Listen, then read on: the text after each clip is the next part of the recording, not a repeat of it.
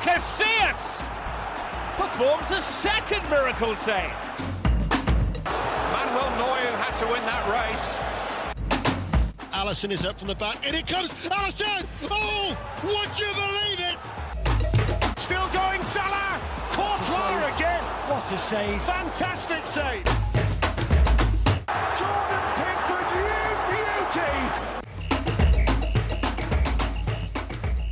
Hallihallo, Folge 32 und heute allerdings mit keiner normalen Folge. Wir besprechen diesmal gar nicht diesen ganz normalen Spieltag, wie er sonst war, diesen siebten Spieltag, sondern ich habe einen Interviewgast hier und äh, ja, wer von euch schon schlau war und schon die Folgenbeschreibung gelesen hat, der hat schon gesehen, um wen es sich hier handelt. Und zwar ist es äh, Michael Spuring, Torwarttrainer oder besser gesagt Head of Goalkeeping von Union Berlin. Hallo, grüß dich erstmal. Hallo, freut mich sehr, dass ich hier bin. Danke, Sascha, für die Einladung. Schön, dass du da bist. Ähm, gleich mal direkt äh, zu Beginn.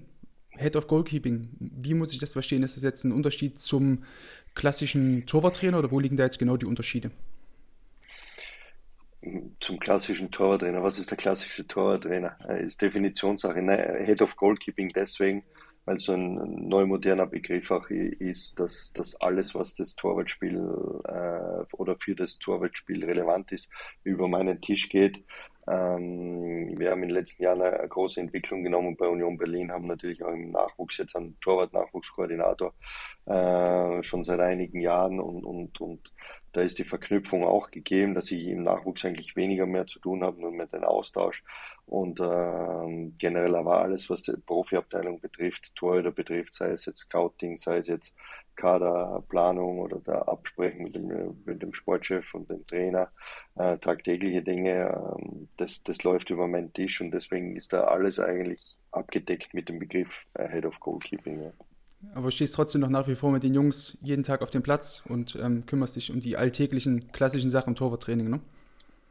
Genau so ist es. Also quasi die klassischen Sachen, die, die, die sind ergänzt worden. Die, die sind ergänzt worden. Äh, also Trainingsplanung, Trainingsgestaltung, äh, Trainingsdurchführung ist natürlich alles äh, mein Gebiet auch. Ähm, dann, dann, jetzt haben wir natürlich viele Spiele, ist viel Gegenanalyse, Nachbereitung von den Spielen, Austausch mit den Torhütern, Videoanalyse. Das, das fällt alles aktuell natürlich viel zusammen.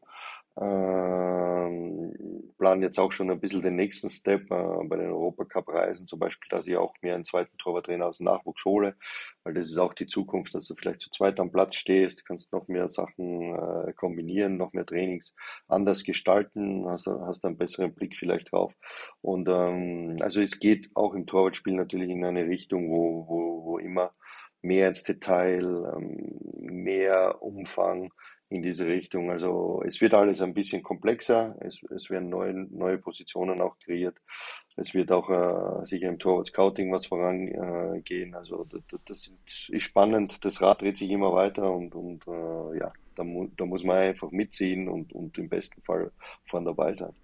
Mhm. Du hast eben schon das Scouting angesprochen, für das du ja auch zuständig bist. Ich habe mal in dem, in dem Podcast Kabinengespräch, in dem du letztens zu Gast warst, ähm, habe ich gehört, dass du schon eigentlich das ganze Jahr über im Endeffekt nach Torhütern scoutest und dich eigentlich schon vorbereitest und eigentlich deine Berichte schon vorbereitet hast im Falle, dass wie es eben jetzt im Sommer mit Andreas Lute der Fall war, ähm, falls es doch zu einem kurzfristigen Angebot kommen sollte, dass man dann schon vorbereitet ist. Ähm, wonach suchst du oder worauf achtest du bei Torhütern? Weil wenn wir jetzt deine letzten oder die letzten Torhüter von Union angucken, hat man natürlich mit Rafael Gikiewicz einen äh, Keeper, der sehr, sehr aggressiv ist in seiner Positionierung, auch im Vorschieben im 1 gegen 1. Andreas Lute eher so dieser, sag ich mal, zurückhaltendere, eher auf Sicherheit bedacht. Ich schaffe mir möglichst viel Zeit. Und jetzt eben mit Frederik Rönno, glaube ich, so eine ganz gute Mischung, der aber auch noch ein bisschen mehr als die anderen beiden von seiner Schnelligkeit von seiner Dynamik lebt. Also ist das dann ein Punkt, den ihr da beachtet? Ähm, Thema ist in erster Linie, dass, dass er, also über alles muss er, muss er mal reinpassen als Charakter, als Mensch. Also in erster Linie muss er als Mensch reinpassen. Das kannst du natürlich schwer immer sagen, wie fühlt sich einer wohl bei uns. Das, das, ist, das ist ein Punkt, den, den, den kann man nur zu einem Teil wissen. Das ergibt sich aber vielleicht in Gesprächen davor. Aber bis man zu dem Punkt kommt, ist natürlich einmal äh, die, die, das Anforderungsprofil. Was, was wird im, in der Bundesliga benötigt generell und was wird speziell für Union Berlin benötigt, für unser Spiel, Offensivspiel, für unser Defensivspiel, was, welchen Torhüter-Typen brauchen wir. Und ähm, den idealen Torhüter findest du dann nie, beziehungsweise ist er dann unbezahlbar, klar. Äh, und dann muss ich schauen, okay, wo habe ich bei welchem Torhüter ein gutes Bild, dass das passen könnte, mit welchen Abstrichen. Und jeder, jeder Torhüter hat natürlich äh, Sachen, an denen er arbeiten kann. Kann ich am ersten leben? Was kann ich vielleicht in Zusammenarbeit mit dem Torhüter am besten anpassen, wo kann ich seine Stärken noch besser rauskriegen und, und, wie kann ich, kann das Ganze in unser Spiel reinpassen. Also das sind die Punkte. Dann natürlich hast du auch, du brauchst eine Nummer eins, eine Nummer zwei, eine Nummer drei, dass diese Zusammenstellung passt und, und, und, und dann schaue ich, dass, dass ich halt da rein sportlich äh, interessante Spieler zusammenbekomme und diese Liste dann äh, natürlich zur Verfügung habe, wenn der Sportdirektor äh, sagt oder bei der Kaderplanung, wenn wir zusammensitzen, sagt, okay, das und das würden wir brauchen, wie, wie sieht das aus? Und äh, alles andere, wie dann was Realisierbarkeit äh, von einem Torhüter ähm, äh, angeht, das, das, ist natürlich dann Sportdirektor-Sache. Trainer ist natürlich auch ein Wort mitzusprechen, wie er die Lage sieht. Äh, aber ja, für mich, ich werde natürlich auch schon die Vorausscheidung machen, was, was ist da interessant. Aber ich bin auch immer offen, wenn natürlich, und das kommt öfters vor von der Scouting-Abteilung oder vom Sportdirektor selbst, äh, mir Tore zugetragen werden, rein aus Interesse halber, äh, gucke ich mir das natürlich auch an, um einen möglichst großen Überblick zu kriegen, was, was am Markt gerade ist und äh, wie sich das Torwartspiel vielleicht auch entwickelt. Also es ist auch persönliches Interesse dahinter. Ja, sehr gut. Also bist du auch jemand, der sich quasi auch sehr, sehr viele Fußballspiele einfach in seiner, in Anführungsstrichen, Freizeit anguckt. Ähm, ja, also ähm, gestern und vorgestern zum Beispiel habe ich mich sehr gefreut, dass die Champions League wieder angefangen hat. Und das muss jetzt nicht immer sein, dass ich jedes Spiel unbedingt 100% durchschauen muss, aber, aber so nebenbei das laufen lassen und da habe ich Glück mit meiner Frau auch, die gern Fußball guckt, das, das, das ist dann schon spannend. Aber es muss jetzt nicht, äh, natürlich habe ich ein paar Spiele, wo ich sage, okay, das interessiert mich, aber da, dann lasse ich mich nicht deswegen oder bleibe ich nicht deswegen jetzt unbedingt zu Hause, um das Spiel anzuschauen, sondern, sondern verfolge es vielleicht unter Ticker sicher, wenn, wenn irgendwo ein Spiel ist, wo ich sage, da ist ein bisschen Brisanz dahinter. Aber äh, weil teilweise das, das schaue ich dann eher mit einem Auge, wo ich sage, okay, halb Trainer, halb einfach Fußballbegeisterter. Du siehst schon Sachen, wo du sagst dann wahrscheinlich, okay, das, das, wie könnten wir diese Situation lösen? Also das, das hast du schon drinnen, aber da ist dann auch der Wohlfühlfaktor und das äh, einfach Fußball gucken vermischt sich da rein, weil Analyse hast du so oder so jeden Tag. Ja, wenn du jetzt dein Torwartteam zusammenstellst, also wir hatten jetzt in den letzten Jahren bei, bei euch, bei Union, ähm, immer den Fall, dass ihr ähm, zwar eine klare Nummer 1 hattet, ähm, das heißt, da haben Rafael Gikiewicz oder dann in der letzten Saison mit Andreas Lute als klare Nummer 1, aber dann war es ja trotzdem immer so, dass ihr aufgrund von Verletzungen oder eben Belastungssteuerung auch immer mal ähm, die Nummer 2 habt äh, spielen lassen. Ähm, ja, wie gestaltet sich das denn bei euch in Scouting? Weil ihr müsst ja quasi, also ihr habt ja jetzt keine klare Nummer 2, sondern es ist ja so eine ein, ein halber, wenn man so eigentlich will. Ne? Ist ja halt in diesem Jahr eigentlich ähnlich mit Lennart Kriller als Nummer zwei hinter Frederik Gröner. Äh, also, also genau, so, so klar war die ganze Sache eigentlich äh, mhm. noch gar nicht. Gut, es war, wie Rafa gekommen ist im ersten Jahr, im Aufstiegsjahr, war schon in diese Richtung, dass er den Bonus hat, aber eine Nummer eins muss sich immer entwickeln, eine Nummer eins muss auch immer funktionieren. Und du brauchst definitiv äh, eigentlich drei Torhüter, die, die, die das Niveau halten können. Das heißt jetzt für bei der Nummer drei kannst du sagen, vielleicht okay, für, für drei, vier Spiele, dass, dass das gut geht. Eine Nummer zwei muss eigentlich fast ein vollwertiger Ersatz sein.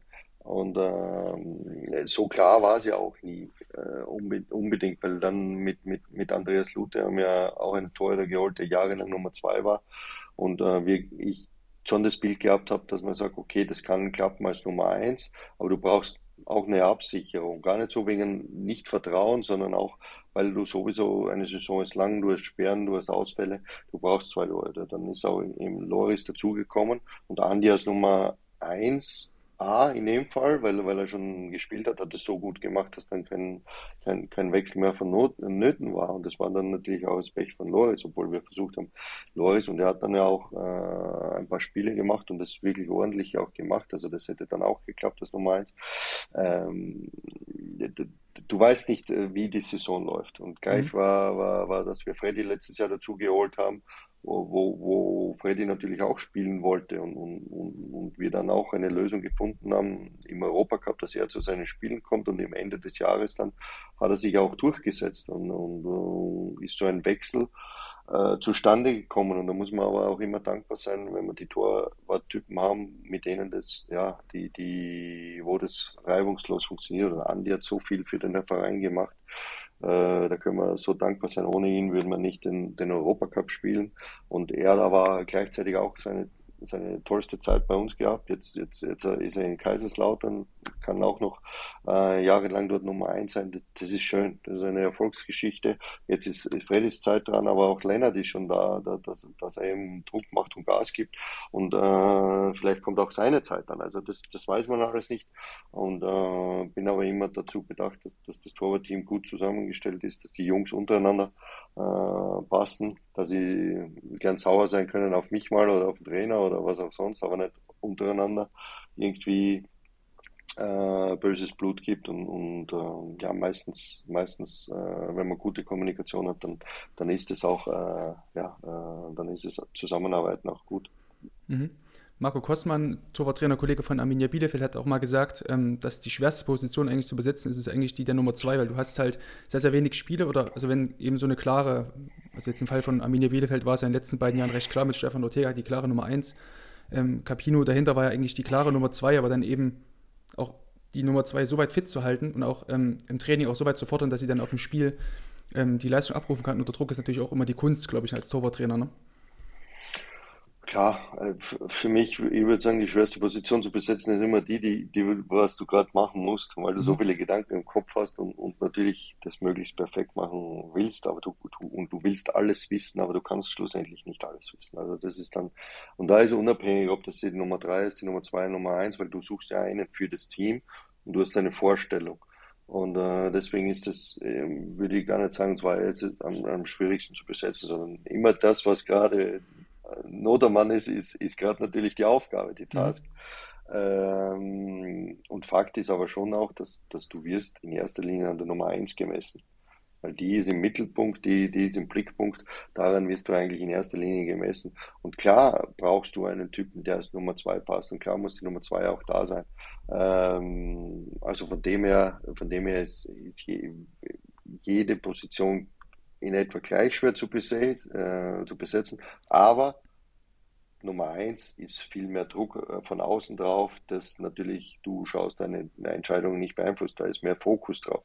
Deswegen, aber der Fokus darf dich nicht bieren. Du musst von der Nummer 1 Wahl gleich überzeugt sein wie von der Nummer 3 Wahl. Mhm. Du hast eben ähm, kurz Prinzipien angesprochen, die du als Torwarttrainer hast oder als, als äh, Team einfach hast, worauf du achtest. Ähm, ist es bei dir so als Torwarttrainer, dass du sagst, okay, ich habe jetzt meine Prinzipien und nach diesen Prinzipien soll bitte mein Torhüter aussehen oder sagst du, ich richte mich im Training voll und ganz nach den Jungs? Ähm, grundsätzlich, wenn du eine gute Wahl triffst und das Torwartteam steht dann jetzt 50% und du die, da die richtige Wahl machst, dann ist, glaube ich, 50 Prozent äh, deiner Arbeit gegeben, weil wenn das dann zum Team passt, dann kannst du anfangen viel weiter mit Detailarbeit und so. Wenn, wenn das grundlegend nicht passt, dann hast du eine schwierige Aufgabe vor, dich, vor dir. Aber natürlich, wenn du dann einen neuen Spieler, sagen wir einen Lennart jetzt dazu kriegst, dann hast du ein Bild grundsätzlich, du tauschst dich aus, das ist mir auch sehr wichtig, auch die Erwartung, was äh, Lennart von mir an mich hat, an, an den Trainer hat, ist extrem wichtig. Auf der anderen Seite äh, setzt du eine Zielsetzung, okay, dann machst du eine Beurteilung, wie, wie, wie siehst du das, wo welche Bereiche arbeiten wir und diesen individuellen Plan versuchst du natürlich dann auch einzufließen zu dem, ins Training, was, was allgemein für unsere Torhüter oder was, was, was wichtig ist. Also das sind die, die, die Anforderungen des Torwartspiels generell, dann sind die speziellen Anforderungen, wie ich vorher schon gesagt habe, äh, die, die, die man Union-Keeper haben muss und dann kommt eben noch auch individuell das Ganze und da versucht man die Trainingszeit eben so zu nutzen, äh, dass da alles abgedeckt ist und auch noch zusätzlich kommt dazu, was passiert am Wochenende, welche Aufgabe erwartet uns am Wochenende. Ist das eine Mannschaft, die viel äh, flankt? Ist das eine Mannschaft, die viel aus der Distanz schießt? Solche Aufgaben, das versuchst du natürlich auch einzubetten in die Arbeit. Mhm. Wenn du bei, oder wenn man bei dir auf dem Instagram-Kanal äh, unterwegs ist, sieht man einige Trainingsvideos, ähm, die du mit deinen Jungs äh, machst. Unter anderem habe ich gesehen, dass ihr auch mit Virtual Reality Brillen da arbeitet. Ähm, spielt das eine große Rolle bei euch oder ist das eher so die, ähm, dass ihr vielleicht bestimmte Szenarien äh, da durchspielt, weiß ich nicht, abgefälschte Bälle oder so oder Flatterbälle? Ey, ich bin ja gerne ein, ein, ein, ein neugieriger Typ, sagen mhm. wir so. Und das mit der Virtual Reality Brille, da hat Andi Lute eben auch den Kontakt gehabt. Und ich habe auch mit dem Torwarttrainer der Eisbären, das ist ein enger Freund von mir, der Sebastian Elving, viel Austausch, was bei anderen Sportarten ist, weil, weil das fasziniert mich. Einmal über den Tellerrand blicken, was macht andere Sportarten, äh, was, ist, was gibt es Neues und, und das einmal zu Ausbruch, zu, zu Ausbruch, zu, aus, zu probieren, das, das, das finde ich immer gut. Und wenn man dann sagt, okay, das ist was für uns oder das ist nichts, dann, dann, dann, dann ist das okay und dann trifft man die Entscheidung. Meistens aber kann man solche Sachen gut zusätzlich für irgendeinen Reiz nehmen. Und äh, die Virtual Reality Brille kannst, kannst du zum Beispiel Szenen durchgehen äh, und du erlebst sie nicht physisch oder ohne physische Anstrengung, aber du hast die, die, die Szene eben, trainierst sie im Kopf und das ist natürlich ein interessantes äh, Gimmick, wo du sagst, okay, du kannst die Wiederholungszahlen kommen, auf Wiederholungszahlen kommen, ohne dass der Körper belastet wird. Das ist zum Beispiel spannend. Oder so, so Neuroathletik-Sachen sind extrem spannend, äh, wo ich auch einen Kurs gerade mache. Oder auch die, die Shutterbrille ist jetzt auch nichts mehr Neues, aber trotzdem zwischendurch so einen Reiz setzen, visuellen Reiz. Äh, bin ja Verfechter davon, viel Input reinzugeben, der was natürlich sinnvoll ist. Also wenn, wenn, wenn wir was ausprobieren und wir sagen, geschlossen, ich oder die Torhüter, nee, das war jetzt Käse, ähm, ja, dann, dann lass das auch. Ne? Also, und ich bin auch Verfechter, dass ich sage, nicht das eine ist das Wahre, sondern dann, da bin ich lieber einer, der, der, äh, der vieles ausprobiert, dann auch mal sagt, okay, das war jetzt nichts, aber egal, jetzt wissen wir es wenigstens und viel Variation ins Training reinbringen will. Ähm, habe ich ein bisschen Tick, weil ich ich will nicht sagen Angst, aber äh, ein Gefühl habe, eh, ich muss den Torhütern immer was Neues bieten. Mhm. Und äh, natürlich kommst du auf deine Prinzipien zurück, natürlich ähnelt sich Einheiten, wenn du 1-1 machst oder was, das, ist nicht grundlegend anders, aber irgendwie will ich äh, schon viele Variationen reinbringen und binde auch die Torhüter mit ein und, und äh, will Feedback, weil im Endeffekt geht es um die. Mhm ich glaube, es hat auch jeder Torwarttrainer schon mal erlebt, dass ähm, nach einer Einheit und nach einer Übung dann die äh, Keeper dann zu einem gekommen sind und gesagt haben, was hast du jetzt hier ausgedacht? Also das hatte, glaube ich, schon mal jeder, dass man da so eine, so eine Übung, die eigentlich auf dem Papier ganz gut aussah, aber dann im Nachhinein auf dem Feld dachte man sich dann auch so selber dann so, ach, gut, also habe ich jetzt ja, vielleicht ein bisschen da, ins Klo gegriffen. Ne? Da, da, da, muss man offen sein und ehrlich und, und meistens kommt es dann gar nicht so, dass die Tore kommen, sondern merke ich es und, und, und, und äh, ändert die Übung dann ab. Und dann mhm. ist es auch so. Und, und, und dann stehe ich dazu und sage, okay, die Distanz war jetzt nicht gut gewählt. Äh, schieben wir das Tor eineinhalb Meter zurück. Äh, kurzes Feedback, wie seht ihr? Und, und, und dann ist es so, weil, weil ja, Austausch und, und zu Fehlern stehen definitiv. Das, äh, warum nicht? Also man kann nicht jede Übung perfekt machen.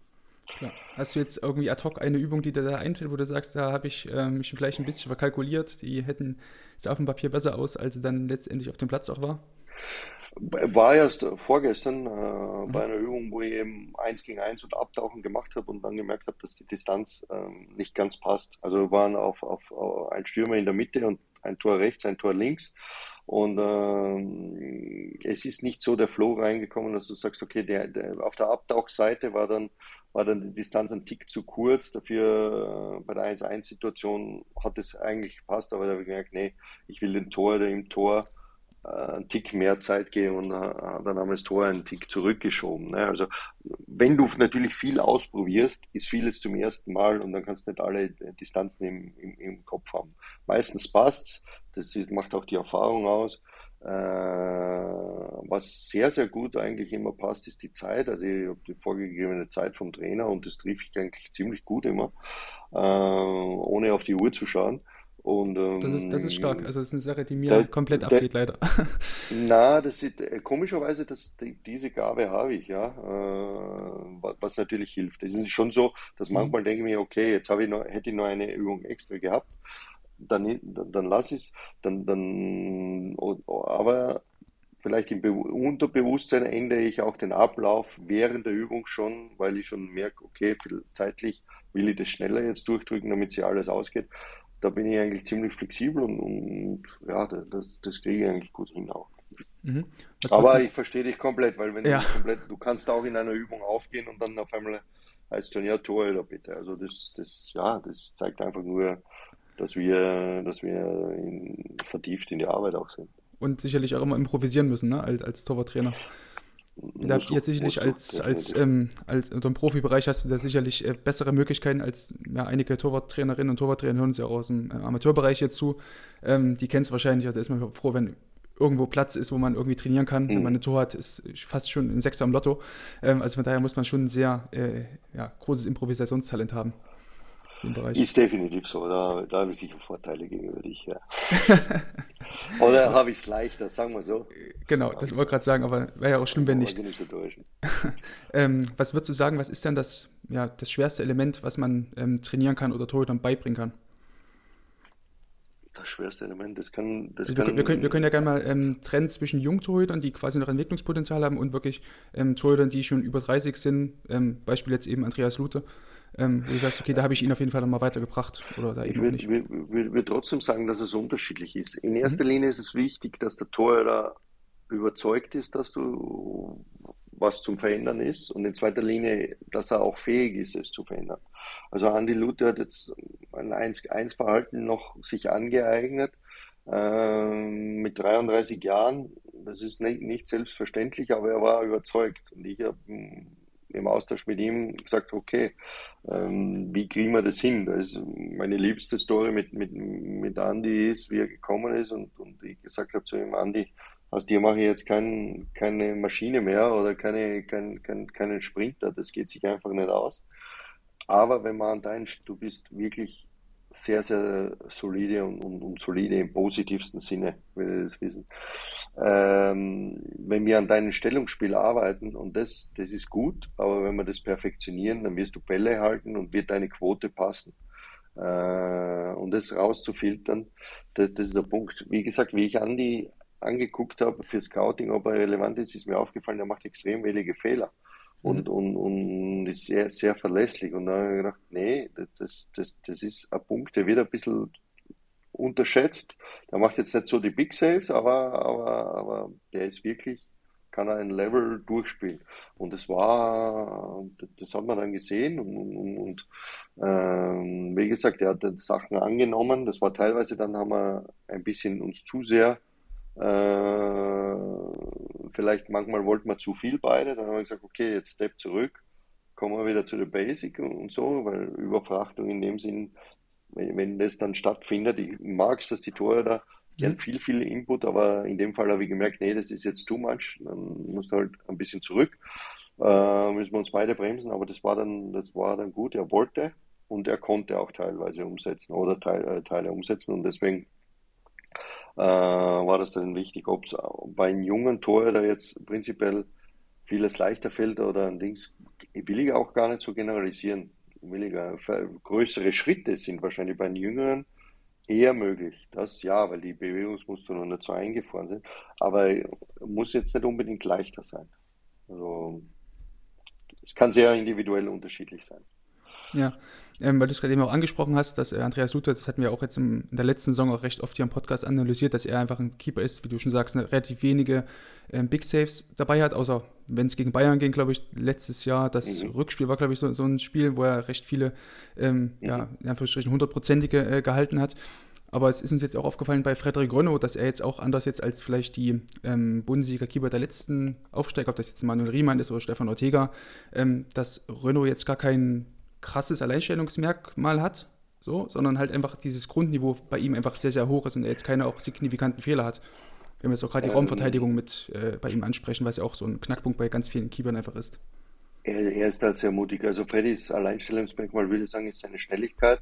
Mhm. Ähm, in erster Linie ist es, vielleicht ist es auch unbewusst mein Arbeitsstil mit den Toren. Wir arbeiten nicht daran, dass sie Big Saves machen, sondern wir arbeiten, dass sie 90 Minuten bereit sind für die Aufgabe. Äh, natürlich ist es schön mit Big Safe und Andy hat dann im, im, zweiten Jahr mehr, mehr auch mit dem Selbstbewusstsein, mit dem Selbstverständlich, aber mehr Big Saves gemacht. Äh, aber auf der anderen Seite war, waren auch zwei, drei Patzer dabei, aber das, das ist auch dann normal. Also das hat, hat jeder Keeper.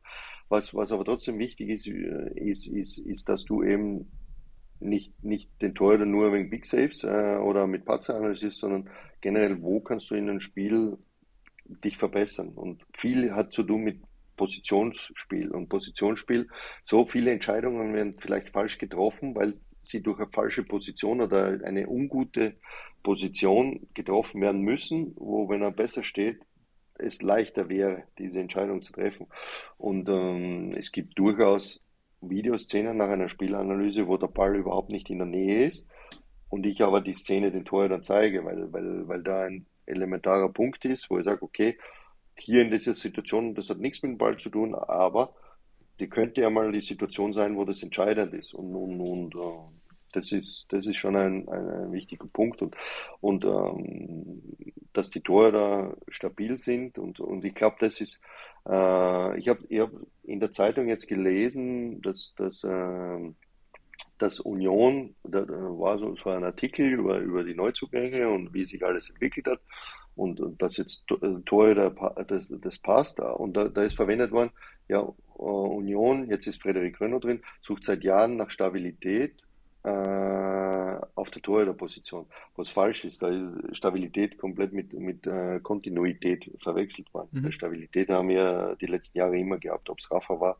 ob es Andi war, ob es Loris war in den Spiel, ob es Freddy war. Also äh, Stabilität war, war da immer gegeben. Das war wirklich, aber natürlich auch im Zusammenspiel mit, mit der Verteidigung. Also das ja, genau. muss man mhm. immer als Ganzes sehen, nicht den Tor exkludieren und, und, und, und rausnehmen, nur weil es jetzt gut war oder auf ihn zeigen, weil es jetzt schlecht war. Nee, nee, das ist schon das ganze Zusammenspiel. Und da war man im Defensivverbund die letzten Jahre immer, immer, immer gut, immer stark, unabhängig von den Torhütern. Kontinuität, das haben wir nicht gehabt. Wir haben nicht gehabt, wie, Jan, äh, wie Gladbach mit Jan Sommer, wie Hoffenheim mit Baumann, wie Bayern mit, mit äh, Neuer, dass das über Jahre eine Nummer eins ist. Castells in, in, in Wolfsburg, ne, Radetzky in Leverkusen.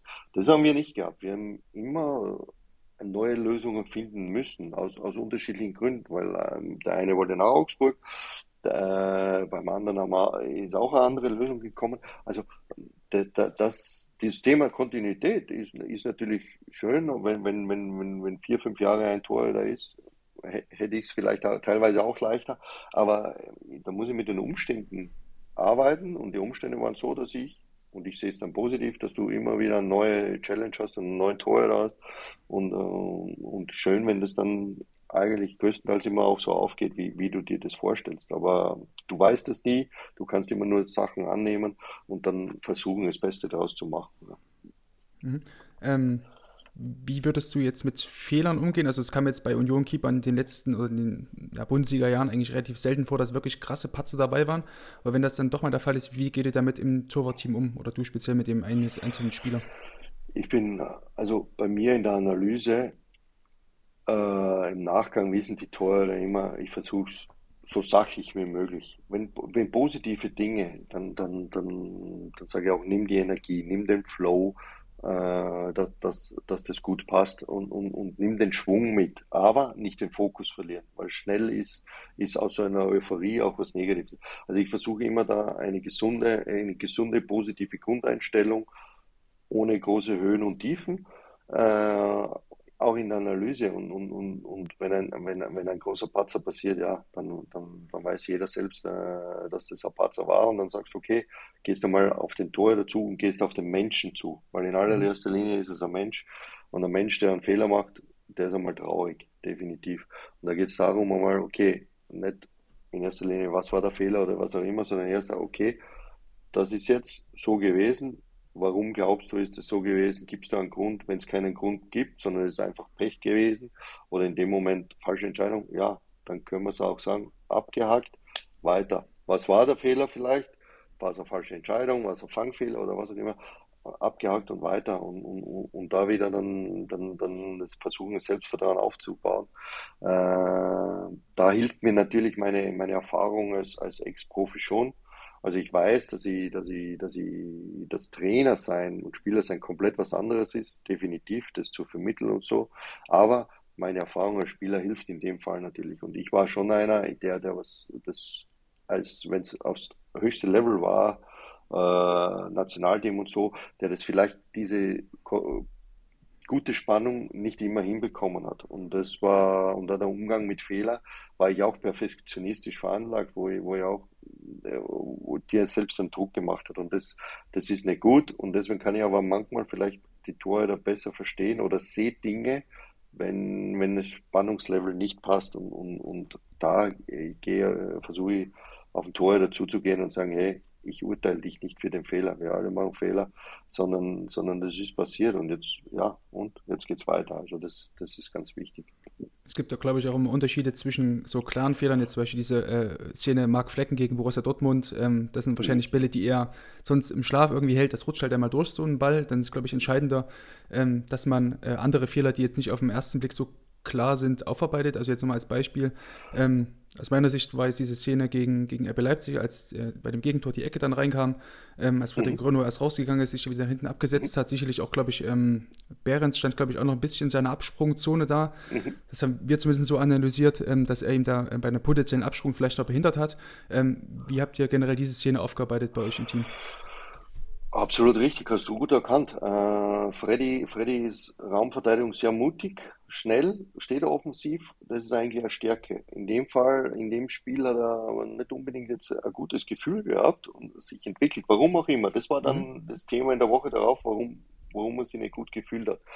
Und äh, da haben wir auch die Schlussfolgerung hat, äh, ge gezogen und er hat sie für sich auch gezogen und dann hat auf Schalke sehr, sehr gute Leistung und Bayern-Team der Runde, also, also top, er hat dann die richtigen Schlussfolgerungen gezogen und das war beim Tor, und ich, da, da, zum Beispiel kann ich ja sagen, die, die Analyse habe ich gemacht, hey, Freddy, dieses Tor ist nicht aus, aus, aus, aus Pech jetzt funktioniert, äh, passiert, sondern dieses Tor, du hast auch zwei, drei andere Ecken, wo du einfach eine Vorreaktion machst und dann eben einen Schritt nach vor und dann aber dich entscheidest, zurückzugehen.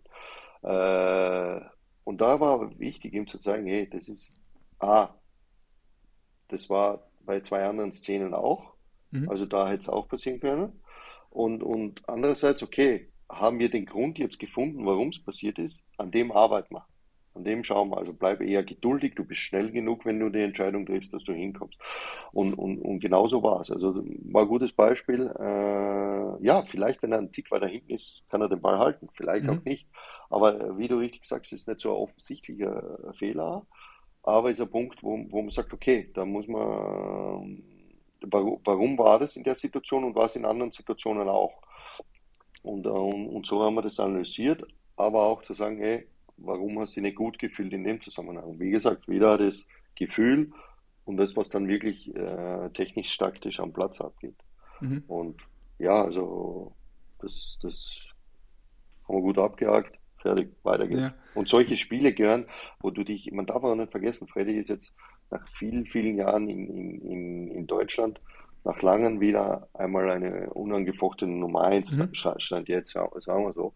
Und, und, und, und das ist eine neue Situation für ihn. Das ist eine neue Situation und das, äh, da wären solche, habe ich gesagt, Freddy, da kommen auch solche Spiele dazu. Die gehören auch dazu für die Entwicklung, dass du nicht alles immer super äh, gut abläuft. Und wichtig ist, dass du, was du daraus lernst. Und, und so war es dann auch. Ja. Mhm. Das Learning hat man dann, glaube ich, direkt im Spiel darauf gegen Schalke gesehen. Da kam relativ zu Beginn ähm, eine Ecke von, mhm. von ähm, seiner rechten Seite mhm. sozusagen rein auf den kurzen Pfosten, wo mhm. Chiar, glaube ich, köpft und Renault sich mhm. aber dann also hat sich jetzt gar nicht dazu entschieden, überhaupt rauszugehen, sondern hat gleich für sich sofort erkannt, okay, komme ich jetzt gar nicht hin, habe ich mich sofort hinten abgesetzt und dann geht er, glaube ich, nach hätte den Ball erst, ja. der auf den Mann kam und dann genau. ging er mit seiner, mit seiner Schnelligkeit danach. Das war auch so, so, eine Szene, wo ich gleich dachte, okay, diesmal hat er sich klar für eine, für eine Aktion Ge entschieden. Ne? Gefällt, mir, gefällt mir deine Analyse. Und ja, und manchmal ist es auch unerwartet, weil wenn du mich nach dem Spiel gegen Mainz fragst, wo er wirklich drei, vier Dinge wegnimmt, wo, wo nicht viele Torhüter jetzt hinkommen oder den Mut aufbringen, da rauszugehen von den Ecken, dann erwartet man nicht, dass es im nächsten Spiel eben ähm, eben nicht so passt. Ne? Aber ja, es ist dann so. Und, und, und äh, dann musst du wieder schauen, okay, warum, weshalb, müssen wir wieder nachjustieren, das Ganze. Und, und äh, auf das Ganze, wie, wie du sagst, offensichtlicher Fehler und den muss er haben und so, ich möchte ja als Beispiel bringen, das ist vielleicht ein Tipp, ich weiß nicht, wie du Gegentore oder so machst, da habe ich zum Beispiel mehr ein Ampelsystem entwickelt, weil schon mhm. wichtig, Gegentore ist natürlich schon ein Punkt, der, der emotional wichtig ist, wo auf den besonders geschaut wird. Das muss man anders gewichten als wie ein Doppelpass zwischen Innenverteidiger und, und Torwart, wo fünf Meter kein, kein oder zehn Meter kein Stürmer ist. Klar, also da, da liegt eine andere Wertigkeit drauf. Da wäre ein Ampelsystem, wo ich sage, okay, grün, da kann er überhaupt nichts mhm. machen. so, so, so gelb-grün, wo, wo eine Kleinigkeit, wenn, wenn er was anderes macht, kleine Positionsfehler oder anderen Dings, wo du sagst, okay, das war aber jetzt sicher nicht ausschlaggebend für, für, für, für das Tor oder hätte vielleicht gar nichts geändert. Dann gibt es Gelb, wo du sagst, okay, da ist, ist er gegen zwei Prinzipien, kleine Prinzipien verstößt er da, also vielleicht ganz leicht falsche Position und falsch, wie er hingeht.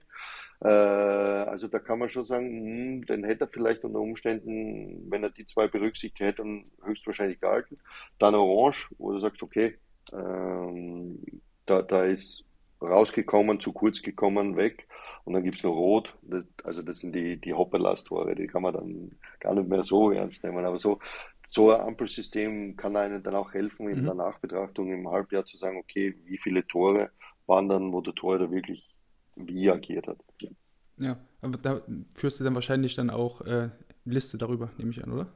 So ist es. Ja, genau. so ist okay, es. Auch für mich als, als, als Kontrolle, mhm. auch das beim Scouting, weil ähm, schaue ich auch, okay, wie, wie, wie bei den letzten 30 äh, Gegentreffern, wie, wie, wie hat der Torhüter da ausgeguckt.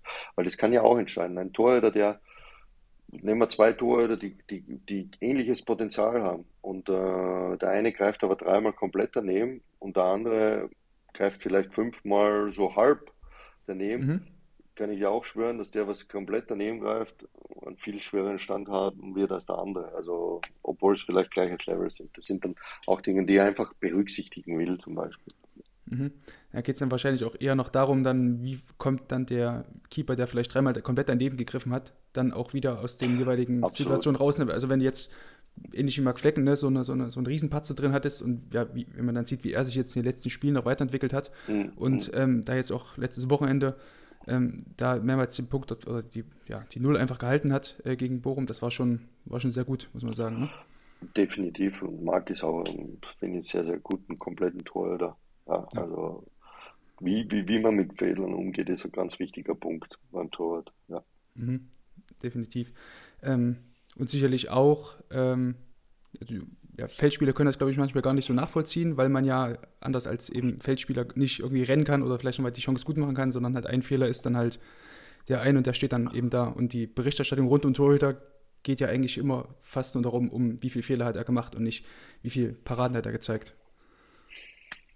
Oder zum, zumindest geht es sehr in die Extreme. Du bist als Torhüter der, der was in den Extremen lebt und, und mhm. ja, Manchmal frage ich mich, wieso ich die Position selbst damals ausgesucht habe, aber ich, beim Torhüter bin ich inzwischen so, dass ich glaube, die du suchst nicht die Position aus, sondern die Position ja. sucht dich aus. Ja, sehr gut. Und, äh, ja, das gehört, das gehört dann dazu. Und ich habe in, in, in Amerika mal ein Camp äh, gemacht zu meiner aktiven Zeit noch äh, als Spieler äh, und so ein Kindercamp und, und da war ich, habe ich zu allen, habe ich mir gedacht, ich gebe da ein Message jetzt weiter und dann habe ich gesagt, okay, Jungs, ihr alle, die hier seid, seid schon mal Gewinner, weil diese Position kann nicht jeder spielen und wenn du diese Position dich auswählst für diese, dann bist du absolut äh, schon einmal ein Winner-Typ und, und, und, und ja. So ist es. Hoffe, die haben es gut aufgenommen, aber die Gesichter haben gestrahlt. Ja, das, das ist doch die Hauptsache. Ähm, weil wir gerade noch über Bewertungen von Torhütern gesprochen haben. Ähm, ich habe es auch manchmal, dass ich mir so Spiele angucke von Torhütern, eben jetzt, wie du vorhin gesagt hast, dass äh, Frederik Rönno gegen Mainz also einige Bälle hinter der Kette abgelaufen hat. Ähm, oder eben seine Keeper, die einfach ihre, ihre Vorderleute einfach sehr, sehr gut coachen, was man schon nur am Fernseher eigentlich meistens schon sieht. Ähm, und ich mit im Nachhinein denke, ja, das ist eigentlich so eine 10 von 10 Bewertung so. Hat jetzt zwar vielleicht nur drei Schüsse aufs Tor bekommen, aber die drei Schüsse kamen eben nur zustande, weil er eben vielleicht sieben vorher abgefangen hat oder durch gutes Coaching ähm, da seinen Verteidigern ein Kommando gegeben hat. Ähm, das ist, glaube ich, auch so eine Sache, wo einfach die in Anführungsstrichen breite Medienlandschaft ein bisschen mehr äh, ja, für sensibilisiert werden sollte, dass da ja, einfach mehr äh, Aufmerksamkeit auf diese in Anführungsstrichen weichen Faktoren gelegt werden, oder? Ich weiß gar nicht, ob die, die Medienlandschaft so viel die, die, Zeit hat, dass sie auf das auch achtet. Dafür sind wir Spezialisten mhm. feinfühliger für das, klar.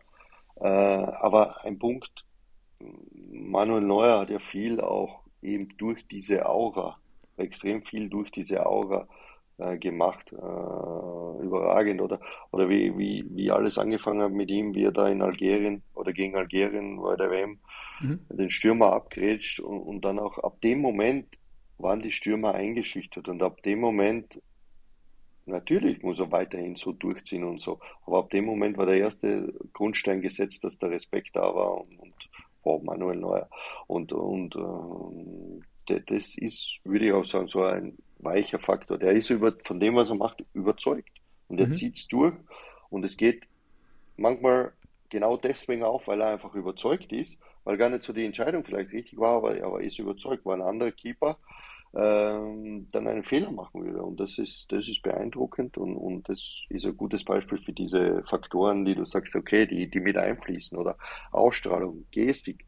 Ähm, oh, ja, Coaching. Äh, auch da haben wir dran gearbeitet, dass, dass, dass, dass Freddy viel mehr dann auch mit den Armen zeigt, dass er aktiver im Coaching ist, dass er aus dieser, aus dieser Rolle, ey, ich bin jetzt, äh, ich könnte eine Nummer eins sein, ich spiele aber nicht immer, äh, zu einer Nummer 1 ist, eh, wo die Jungs sagen, hey, das ist unsere Nummer 1 da hinten. Das ist auch ein Punkt, den wir besprochen haben im Sommer und wo ich sage, das kommt natürlich auch mit Spiele, aber mhm. du musst es auch selbst als Torwart äh, triggern und du musst selbst da rauskommen.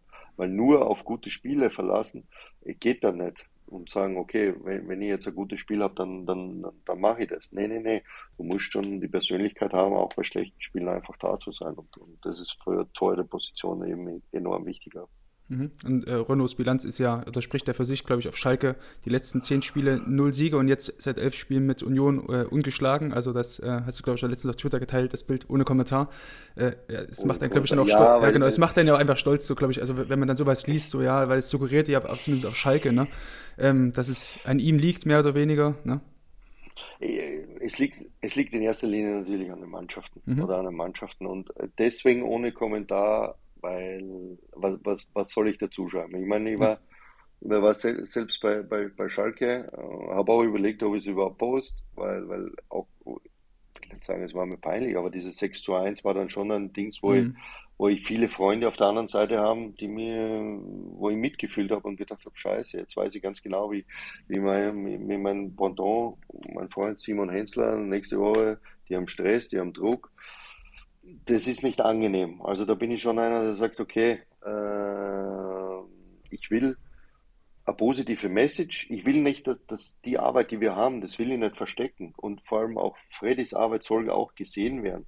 Ne? Und deswegen habe ich gedacht, nein, ich will das posten, aber ich will es jetzt kommentarlos dort, weil ich brauche nicht sagen, hey, schaut diese super Statistik oder schaut das oder ähm, ich wollte nur die, die Fakten und das, das, spricht ja auch, wie ich bei der Analyse sage, das, was da in dem Moment die Fakt ist, das ist so. Nehmt jeder bitte raus, was er wollt. Es ist natürlich nicht Freddy alleine. Freddy hat sich nicht so viel verbessert, dass, dass er bei Schalke mhm. jetzt äh, so schlecht war und jetzt auf einmal so toll ist. Nee, es ist einfach der Kontext, es ist die Mannschaft, es ist alles. Aber es war mir trotzdem ein Bedürfnis, einfach darauf aufmerksam zu machen, dass das jetzt aktuell so ausschaut, weil, weil er auch genug jeden Tag dafür arbeitet äh, und das auch bei Schalke gemacht hat und so, dass das einfach so, so rüberkommt und, und, und er es einfach auch verdient. Mhm. Ausfertig. Es wird genug Kritik, äh, wir Torhüter müssen genug Kritik einstecken. Äh, es wird genug Kritik auch äh, bei ihm kommen, wenn's, wenn es nicht so läuft. Also, da, da geht es uns allen gleich, da geht es uns allen genau gleich. Aber deswegen sollte man wenn es positiv einmal läuft, auch solche Momente auskosten dürfen und, und, und, und zumindest darauf hinweisen und sagen, hey, ja, schau her, das ist jetzt aktuell der Stand, das haben wir uns erarbeitet ausfertig. Aber ist natürlich äh, die ganze Mannschaft definitiv. Ja, das stimmt natürlich, weil ohne unsere Vorderleute wären wir Torhüter ja auch ähm, ja, einfach sehr, sehr äh, schlecht, würden wir sehr, sehr schlecht da sind, wenn wir irgendwie 11 gegen 1 spielen würden. Ne? Absolut. Und ich muss sagen, es hat gut reingepasst weil ich mhm. mir auch gedacht habe, jetzt kommen am Wochenende die Bayern. Also bevor die Statistik verloren geht, so, muss, so ehrlich muss man auch sagen, dann, dann muss man es zumindest rausgepostet haben. Schön, dass es dann so weitergegangen ist, aber äh, habe mir gedacht, das passt jetzt noch ganz gut, weil am Wochenende kann das anders ausschauen und dann redet keiner mehr drüber und deswegen, da wäre es auch schade gewesen. ja, sehr gut. Ähm, das 6 zu 1 gegen Schalke äh, hast du ja angesprochen. Ähm, solche Kantersiege sind ja gerade aus Torhüter-Sicht irgendwie immer ja, sehr, sehr unangenehm. Und wenn es dann irgendwie heißt, ja, der beste Spieler auf dem Platz war immer noch der Torhüter bei diesem 6 zu 1 oder 7 zu 1, wie hoch das dann immer geht. Liverpool gegen Bournemouth 9 zu 0 gewonnen die Woche zuvor. Ähm, oder sogar, glaube ich, in derselben Woche. Ähm, ja, wie gehst du auch mit als Torwarttrainer mit solchen herben Niederlagen um? Ähm, wie, wie das gleiche wie mit den Fehlern. Zu analysieren, zu sagen, okay, warum ist was passiert, aber dann auch vielleicht nicht zu ernst zu nehmen und sagen, ja, okay, da soll, soll jetzt nicht wieder passieren. Wichtig ist, dass man so anschaut. Es war jetzt zum Beispiel auch unser, unser, unser äh, der was heute im Europa League Kader ist, unser junger Torhüter Janik Stein, der war unter der Woche, waren, waren sie bei Eindhoven äh, vom Freundschaftsspiel und sind dort unter die Räder gekommen und dann, ja, dann, dann schaut man sich die Szenen an, spricht mhm. drüber, bei den meisten hat er so oder so nichts machen können und dann, dann versucht man es abzuhaken. Also wie gesagt, in der Analyse denke ich jetzt nicht in Ergebnis, sondern denke ich in, oder denke ich nicht in Spielresultaten, sondern denke ich in, was hat der Tor oder, oder wie war die Situation, was hat der Torhüter gemacht, beziehungsweise wie hat er darauf reagiert und was hätte er anders machen können. Dieser Ablauf ist eigentlich immer gleich und dann, dann lässt man das positiv, negativ eigentlich eher raus, vor allem emotional raus, sondern nur, ey, was war die Situation, wie hat er sich verhalten, was kannst du anders machen, aus fertig und, und, und, und so versucht man das angehen. Und dann natürlich macht man, wenn man zwischenmenschlich äh, passt es ja, dann kann man auch zwei, drei Sprüche drüber machen und, mhm. und, und sieht man eh oder weiß man eh, wie der Torhüter darauf reagiert. Und, und da ist vor allem bei uns schon ein bisschen Selbstironie auch dabei. Da haben die Dänen, äh, Jakob und, und Freddy, einen guten Humor, der mir gefällt. Also da, da kann schon zwischendurch ein lustiger Spruch sein und dann, dann, dann passt es auch. Hilft auch zum, zum Verarbeiten definitiv, genau. Du hast Janik Stein eben angesprochen, U19-Torhüter. Ähm, nun hat der U oder hat ja Union Berlin keine U23 mehr seit, glaube ich, 2015 seit der Saison. Ähm, wie ist da jetzt so die Durchlässigkeit? Also, ähm, ihr habt ja mit äh, Leo Oppermann damals noch einen Keeper an den HSV verloren, der jetzt dort in der zweiten mhm. spielt. Ähm, ja, wie ist es in Zukunft angedacht, den Keepern, die aus der U19 herauskommen, trotzdem irgendwie immer noch dieses Gefühl zu vermitteln? Ihr habt immer noch die Möglichkeit, irgendwo euch die ja, Einsatzzeiten äh, zu holen. Weil Trainingseinsätze sind ja immer anders als äh, Spieleinsätze. Fakt ist, dass Janik das Glück hat, dass es dieses Jahr noch die U19 gibt äh, für ihn. Ähm, aber vor allem auf der Torhüterposition ist das Fehlen einer U23 natürlich extrem bitter. Äh, mhm. Wenn ich auch da mit einem Kollegen rede aus Hoffenheim, der Michael Röchner, der sagt, da haben die Jungen oder, oder in Freiburg, da haben die Jungen äh, Drittliga-Einsätze, Viertliga-Einsätze. Also da, da, da, spielen sie, wenn sie, wenn sie 20 sind, haben sie schon 60 Ligaspiele. Und da ist eigentlich egal, ob vierte, ob, ob vierte Liga oder dritte Liga. Also natürlich ist dritte Liga noch besser, aber, aber das sind Spiele, die enorm wichtig sind für eine Entwicklung definitiv. Und ähm, versucht es dann über Laien hinzukriegen. Wir haben ja mein allererster Torhüter, mit dem ich zusammengearbeitet habe, da war ich noch dritter Torhüter bei Union und habe den Nachwuchs was gemacht. Bei Leonard Moser, da waren mhm. die Laien jetzt mal gut, mal schlecht. Jetzt ist er gerade in Eupen, spielt in Belgien, erste Liga. Äh, ja, du suchst halt, dann da bei Leo war auch der Punkt, ich hätte Leo gut, gern behalten, aber es war, es wäre für ihn sinnfrei gewesen sagen wir mhm. so. Und deswegen war da zweite Mannschaft äh, für, für, für HSV. Es war ein, ein Maxim Hertel, der zur zweiten Mannschaft von, von BS äh, Hertha gegangen ist. Ähm, dann äh, Nico Kemmlein ist äh, zu Nürnberg zweite Mannschaft. Also es sind ja, wir bilden, wir bilden gut aus für andere Vereine, muss ich sagen, äh, weil der Sprung da eben zu groß ist und, und, und, und ja, du musst selber eine, eine Laie finden äh, und dann muss das alles klappen. Also es ist schwierig, sicher ein mhm. schwieriges Thema und, und, und ein Thema, das, das, das mich auch interessiert, wie man, wie man das bestmöglich lösen kann. Gibst du deinen Jungs dann auch Tipps, wenn er irgendein Club an die herantritt und du sagst dann, hey, ja, der und der Verein oder Beispiel zwei Vereine treten an ihn ran, ähm, sagen, hey, der und der Verein passt wahrscheinlich besser zu deiner Spielweise. Ähm, Gibt es ihnen auch Ratschläge? Seid ihr da immer in Kontakt? Wenn, wenn, wenn Sie mich fragen, ja. Also, mhm. aber, aber nicht jetzt, dass ich versuche, einen Tor oder was ein- oder auszureden. Das, ja. das sicher nicht, weil er im Endeffekt trifft das selber die Entscheidung. Aber ja, schon Kontakte, also zu, zu, zu, zu nicht unbedingt häufig jetzt, aber doch, äh, ja, von Zeit zu Zeit. Also mit Loris habe ich Kontakt, äh, habe mit Mo Nikolas Kontakt, äh, der mit Rafa auch, ähm, Rafa sogar ein bisschen mehr auch äh, Kontakt. Ähm, also mit jedem Torhüter, den ich gehabt habe, habe ich, stehe eigentlich im Austausch, mal mehr, mal weniger. Das ist auch typabhängig. Und natürlich dreht sich die Uhr auch weiter, aber ich wüsste, äh, verfolge schon den Werdegang von, von den meisten Torhütern und äh, es freut mich daran auch, wenn, wenn, wenn die Torhüter anrufen noch nach Jahren und meine Meinung hören wollen zu Themen. Das finde ich, finde ich absolut ja, äh, positiv und, und äh, gefällt mir auch, wenn, wenn, wenn ich zum Beispiel von Andy Lute jetzt Nachrichten kriege immer und wie er mitfiebert und, und wie gesagt, der wird sich sicher das Spiel heute auch anschauen und, und, und äh, ich weiß und ich habe mir auch bedankt bei ihm, weil ohne ihn wäre das auch nicht möglich gewesen, dass wir jetzt Europacup spielen. Und ja, ist schön, wenn man dann, wenn, wenn die Wege zwar sich trennen, aber du trotzdem von ihm Verbindung bleibst. Ja, das stimmt auf jeden Fall. Ähm, ein kleiner harter Break. Würdest du dich als Autodidakt bezeichnen? Weil ich hatte mal ein Interview äh, mit Richard Golz, auch der Kollege, ähm, unter bei der Hertha gewesen, früher. Ähm, der meinte, dass als er damals angefangen hat beim HSV, ähm, war er überhaupt froh, dass irgendwie Felix Magath ihm die, die, die Bälle um die Ohren geschossen hat und das quasi in Anführungsstrichen Torwarttraining genannt hat. Ähm, wie sieht das bei dir aus? Also du hast ja vorhin schon angesprochen, dass du viel nach links und rechts schaust zu anderen Sportarten. Ähm, wie war das bei dir? Hattest du auch früher schon den Gedanken, ich werde Torwarttrainer und gar nicht so. Das hat sich entwickelt eben zu meiner Schalke-Zeit, wo ich ein bisschen in die mhm. Mentorenrolle reingerutscht bin. Da war Ralf Fährmann, dann war ich und dann war so ein neuer, ein neuer Torhüter dazugekommen, ein Junge, der Alex Nübel heißt. Und äh, da bin ich ein bisschen in die Mentorenrolle reingerutscht und, und äh, da hat sich das auch entwickelt, auch im Austausch eben mit Simon, wie gesagt ähm, hat sich das entwickelt, dass ich dann in die Coaching-Rolle gekommen bin. Wie ich zu Union als Backup-Keeper gekommen bin, war auch die Möglichkeit, im Nachwuchs was zu machen. Und ab da war klar, na, das mache ich. Das mache ich gerne. Habe aber noch mein Sportmanagement-Studium auch fertig gemacht. Also da war es noch immer nicht so hundertprozentig klar. Erster Wechsel zu den Profis dann als, als Torwarttrainer war dann, dann klar, dass das, das, das ist das, was ich jetzt in der nächsten Zeit machen will. Mm, die Zeiten von Richie und, und Richie treffe ich ein, zwei Mal im Jahr und mhm. ich, ich, mag ihn sehr. Und, und aber auch die Zeiten summiert, hat sich ja geändert. Gott sei Dank haben wir einen Tortrainer, bald werden wir zwei haben.